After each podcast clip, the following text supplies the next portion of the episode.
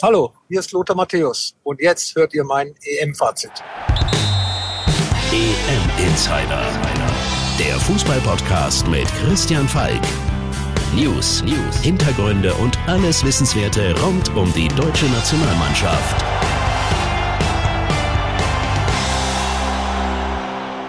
Servus beim EM Insider, der nächste Woche wieder zum Bayern Insider wird.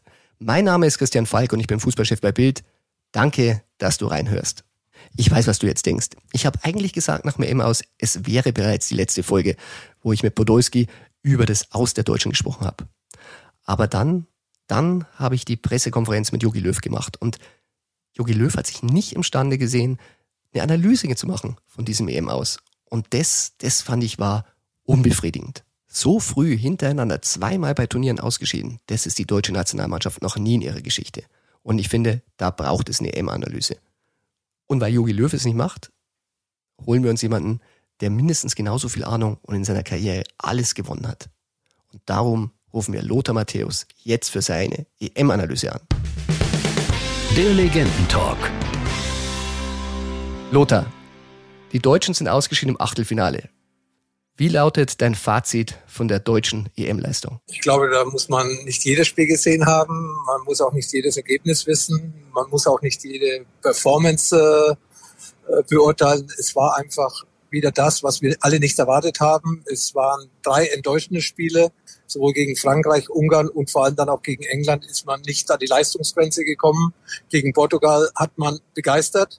Da hat man äh, den Rhythmus gefunden, da hat auch äh, das System dann funktioniert. Aber im Großen und Ganzen hat die deutsche nicht äh, Mannschaft nicht besser verformt, wie das das Ergebnis äh, wiedergibt.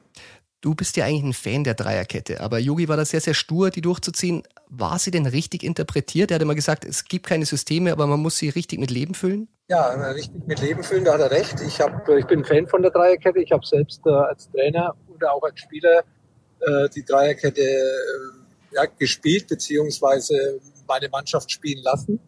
Äh, dann brauchst du aber auch die richtigen Spieler dafür. Die müssen richtig positioniert sein. Das hat 2017 beim Confederations Cup sehr gut geklappt. Da hat aber die Mannschaft wesentlich defensiver gespielt. Da hat sie nicht so dominant nach vorne gespielt, sondern war im Endeffekt äh, nicht so viel im Ballbesitz. Aber wenn man im Ballbesitz ist, und Kimmich schon auf der Nummer 7 und Gosens auf der Nummer 11 vorne steht, dann ist das nicht mehr ihre Position. Die Spieler müssten von hinten kommen, deswegen heißt es der Schienenspieler und nicht vorne rechts oder links außen. Und deswegen hat im System, das System hat vielleicht der Mannschaft nicht gefallen. Mhm. Was ich verstehen kann, weil viele, ja. weil viele Spieler spielen im Verein, gerade der FC Bayern, mit einer Viererkette. Und es waren ja genügend Spieler beim FC Bayern dabei. Deswegen habe ich auch vor dem Turnier gesagt, ich würde es mit dem Bayern München System probieren äh, spricht aber eigentlich auch nichts dagegen, mit einer Dreierkette zu spielen oder mit einer Fünferkette. Aber dann darf Kimmich und Großen nicht auf der sieben und elf stehen. Mhm. Dann darf Mats Hummels nicht immer hinten stehen, wenn Groß kommt, die Bälle holen, sondern da muss Mats Hummels mit einigen Läufen als Zentrale in der Dreierkette vielleicht ins Mittelfeld rein, dass man eine Überzahl im Mittelfeld schafft, dass man eine zusätzliche Anspielstation hat. Dann kommt auch Toni Groß nicht zu weit zurück muss ich die Bälle nicht hinten holen. Und dann hätten wir eine bessere Verbindung gehabt zwischen Deffen und Offensive. Aber dass die drei Spieler immer hinten in der Dreierkette waren, Kinder auf der rechten Seite, Rüdiger auf der linken mhm. und Hummels in der Mitte, ist kein Spieler aus dieser Dreierkette nach vorne gekommen, sondern Toni Groß ist meistens noch zurückgekommen oder eigentlich immer und hat die Bälle von hinten geholt und dann irgendwo nach links und rechts langsam verteilt. Kein Raumgewinn, keine vertikalen Bälle, sondern nur nach links, seitlich, rechts hat alles gut ausgesehen. Tolle Bälle, flache Bälle, hohe Bälle, Flugbälle. Es hat alles schön ausgesehen. Aber es war nicht effektiv, wie man es heutzutage im Fußball braucht. Und deswegen waren die Positionen dann für mich, wie wir gespielt haben in dem System, von der falschen Qualität der Spieler besetzt. Wir hatten ja mal gesprochen, da hattest du, finde ich, einen sehr, sehr guten Vorschlag. Und zwar, wie man die Zentrale in der Dreierkette besetzen könnte. Und zwar mit Kimmich ja, mich wäre ganz sicher ein Spieler gewesen, der dann eben hinten äh, organisiert, ja, seine zwei Innenverteidigerkollegen unterstützt, aber dann im Spielaufbau wäre er auch mal mit dem Ball in das Mittelfeld gegangen. Er hätte vielleicht Groß nicht den Ball gegeben, wenn Groß mhm. zurückkommt. Habe ich früher übrigens mit Effenberg genauso gemacht. Ich wollte gerade sagen, du hast ja damals einen sehr modernen Libero gespielt zum Ende deiner Karriere. Das wäre ja praktisch ein bisschen diese Rolle gewesen. Ja, nicht nur ich, sondern auch Matthias Sammer, Olaf Dohn. Ja, mhm mit ihren Vereinen große Erfolge, weil sie im Endeffekt hinten erstmal für Sicherheit gesorgt haben, aber bei eigenen Ballbesitz ist der Mann, der eigentlich frei war, und das waren dann meistens die Zentralen, sind dann eigentlich meistens ins Mittelfeld als Antreiber gekommen, haben das Spiel von hinten dann mit dem Ball schnell gemacht, mitläufen ins Mittelfeld oder eben auch äh, dann mal mit einem guten Pass. Aber dann waren eben auch die Mittelfeldspieler ein Stück weiter vorne, wie Gündogan oder Groß, was äh, gerade bei Toni Groß nicht unbedingt äh, häufig der Fall war, weil er sich eben gerne wie bei Real Madrid, aber die spielen mit einer Viererkette, mhm. häufig den Ball holt. Lothar, meine letzte Frage zu dem Debakel, muss man ja wirklich sagen. Die letzten drei Jahre unter Jogi Löw, waren die verlorene Jahre für den deutschen Fußball? Ja, ja, ja und nicht nur ergebnismäßig, sondern wir haben uns nicht weiterentwickelt. Äh, wir sind irgendwo stehen geblieben und äh, deswegen hoffe ich ja, dass Hansi Flick es ähnlich schafft wie bei Bayern München, wieder Begeisterung in die Mannschaft reinzubringen, das richtige System für die Spielertypen äh, findet, die, den er vertraut.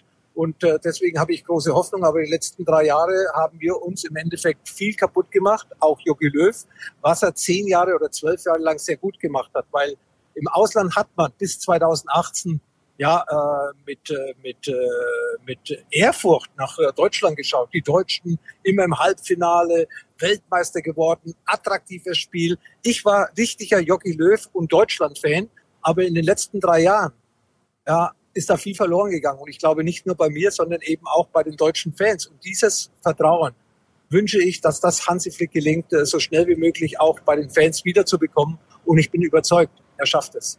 Du kennst Hansi Flick ja sehr gut. Ich glaube, ähm, du weißt auch schon ein bisschen, welche Ideen er hat. Ich glaube, die Dreierkette werden wir bei ihm nicht mehr sehen. Was denkst du, wird er noch so machen? Ja, ich glaube, dass er nicht viel anders machen wird wie bei Bayern München. Er wird äh, junge Spieler bringen, aber wird natürlich nicht die Alten fallen lassen. Das hat er auch bei Bayern München nicht gemacht. Ich nenne nur den Namen Boateng. Mhm. Wenn er bei Bayern München geblieben wäre, hätte er gerne auch mit Boateng weitergemacht. Also er braucht schon erfahrene Spieler, die dann eben auch die die jungen Spieler führen, aber die jungen Spieler werden ihre Chance bekommen. Und äh, das System ganz klar, Bayern München System äh, mit viel Geschwindigkeit, mit hohem Pressing. Wenn Müller weiterspielen wird, wird er auch auf der Position spielen wie bei Bayern München und nicht auf einer Halbposition hinter den Stürmern. Wir werden mit richtigen Flügelstürmern spielen, die dann natürlich immer wieder die Möglichkeit haben, wie Leroy Sane auch von rechts nach innen zu ziehen, mhm. um dann äh, den Torabschluss zu suchen äh, und oder den Raum eben aufzumachen für den Verteidiger, der dann von hinten kommt. Man wird ein Offensivspiel sehen, man wird viel Bewegung sehen, aber man wird vielleicht ein bisschen weniger Ballbesitz sehen, weil Hansi Flick eben nach Ballgewinn so schnell wie möglich äh, äh, versucht, mit seiner Mannschaft in die gegnerische Hälfte zu kommen, in den gegnerischen Strafraum zu kommen und auch zum Abschluss, beziehungsweise auch nach frühem Ballgewinn natürlich eine unorganisierte Defensive des Gegners versucht sofort äh, zu überraschen. Du hast Müller genannt. Werden wir dahinter Kimmich und Goretzka sehen und das Bayernherz mit den drei Spielern, wie du vor der EM ja schon dir schon für dieses Turnier gewünscht hast? Ja, äh, hat man ja auch gesehen. Kimmich äh, spielt seine Stärken auf der Sechs aus. Äh, da ist er ein aggressiver Leader, da ist er auch mehr dabei, da ist er im Zentrum. Als rechter Verteidiger hat er da zu wenig Einfluss äh, mit seinen Qualitäten, die er mitbringt, nicht nur sportlich, sondern auch, auch, äh, auch von seiner Art und Weise, wie er den Fußball lebt. Äh, Goretzka äh, braucht man nicht diskutieren. Er ist ein Box-to-Box-Spieler äh, mit großer Torgefahr. So weit vorne war eben ein Toni Groß oder ein, äh, ein Gündogan kaum bei diesem Turnier zu finden. Äh, auch äh, physisch stellt er ja was da, ist äh, auch groß, geht in den Strafraum rein, kann Kopfballtore machen. Und äh, Müller äh, ganz nach vorne würde ich sagen, nein, lasst ihn dahinter spielen und dann von da aus eben auch äh, das äh, frühe Pressing zu organisieren. Und äh, es äh, riecht nach, für mich nach einem Bayern München Mittelfeld. Es hat aber nichts mit der Vergangenheit des Trainers zu tun, sondern es hat einfach funktioniert. Die Laufwege stimmen, die Abstimmung stimmt. Jeder hat seine Aufgabe, sowohl in der Defensive als auch in der Offensive. Man kennt die Laufwege, man äh, steht sich nicht gegenseitig im Weg.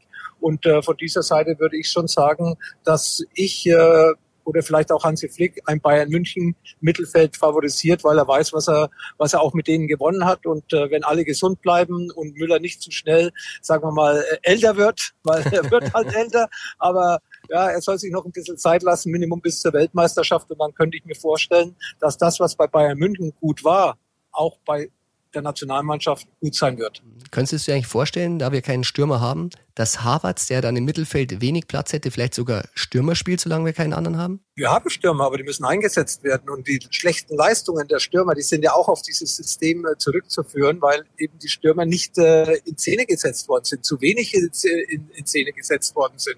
Die Stürmer waren eben auch ein Opfer des, äh, des, des Systems. Und da können sie sich bei Jogi Löw eigentlich bedanken, weil sie haben einfach zu wenig Chancen gehabt, zu wenig Ballkontakte, weil man einfach zu langsam gespielt hat. Man hat gesehen, wenn man schnell in die Tiefe spielt, Timo Werner die Chance gegen England. Die Laufwege sind da, die Bereitschaft ist da, aber die Bälle sind nicht da. Und die sind eben äh, bei anderen Mannschaften dann besser gespielt worden, beziehungsweise zielstrebiger dann auch verwandt. Super, Lothar. Ich sage wieder mal vielen Dank und wünsche dir noch eine, eine gute Fahrt, eine, eine schöne, schöne Abschluss. Danke, alles Gute. EM Insider. Das war's nun wirklich mit dem EM Insider und am nächsten Freitag an dieser Stelle gibt's dann wirklich den Bayern Insider. Dann können wir über die ganzen Probleme reden, die Bayern momentan beschäftigt. Kingsley Coman, der das doppelte Netto Biboto verlangt und sich einfach nicht einigen kann mit dem FC Bayern und sogar schon damit droht, dass es seinen Vertrag auslaufen lässt wie Alaba.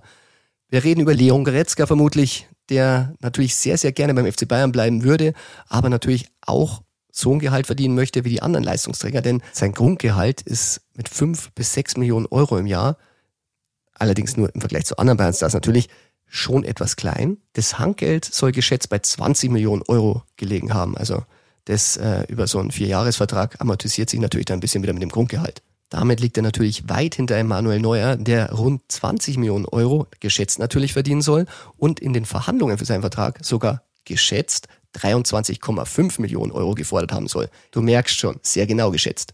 Und das Interessante daran ist ja, Manuel Neuer hat ja den gleichen Berater jetzt, den sich Leon Goretzka ins Boot geholt hat. Also Leon Goretzka weiß, was man beim FC Bayern verdienen kann. Und Kimmich, der hat sich von seinem Berater getrennt und verhandelt jetzt einfach set für sich. Die Bayern sind sehr beeindruckt. Mal schauen, ob sie auch seine Forderungen gut finden. Als bester Kumpel von Leon weiß natürlich dann auch er, was zu verdienen ist beim FC Bayern.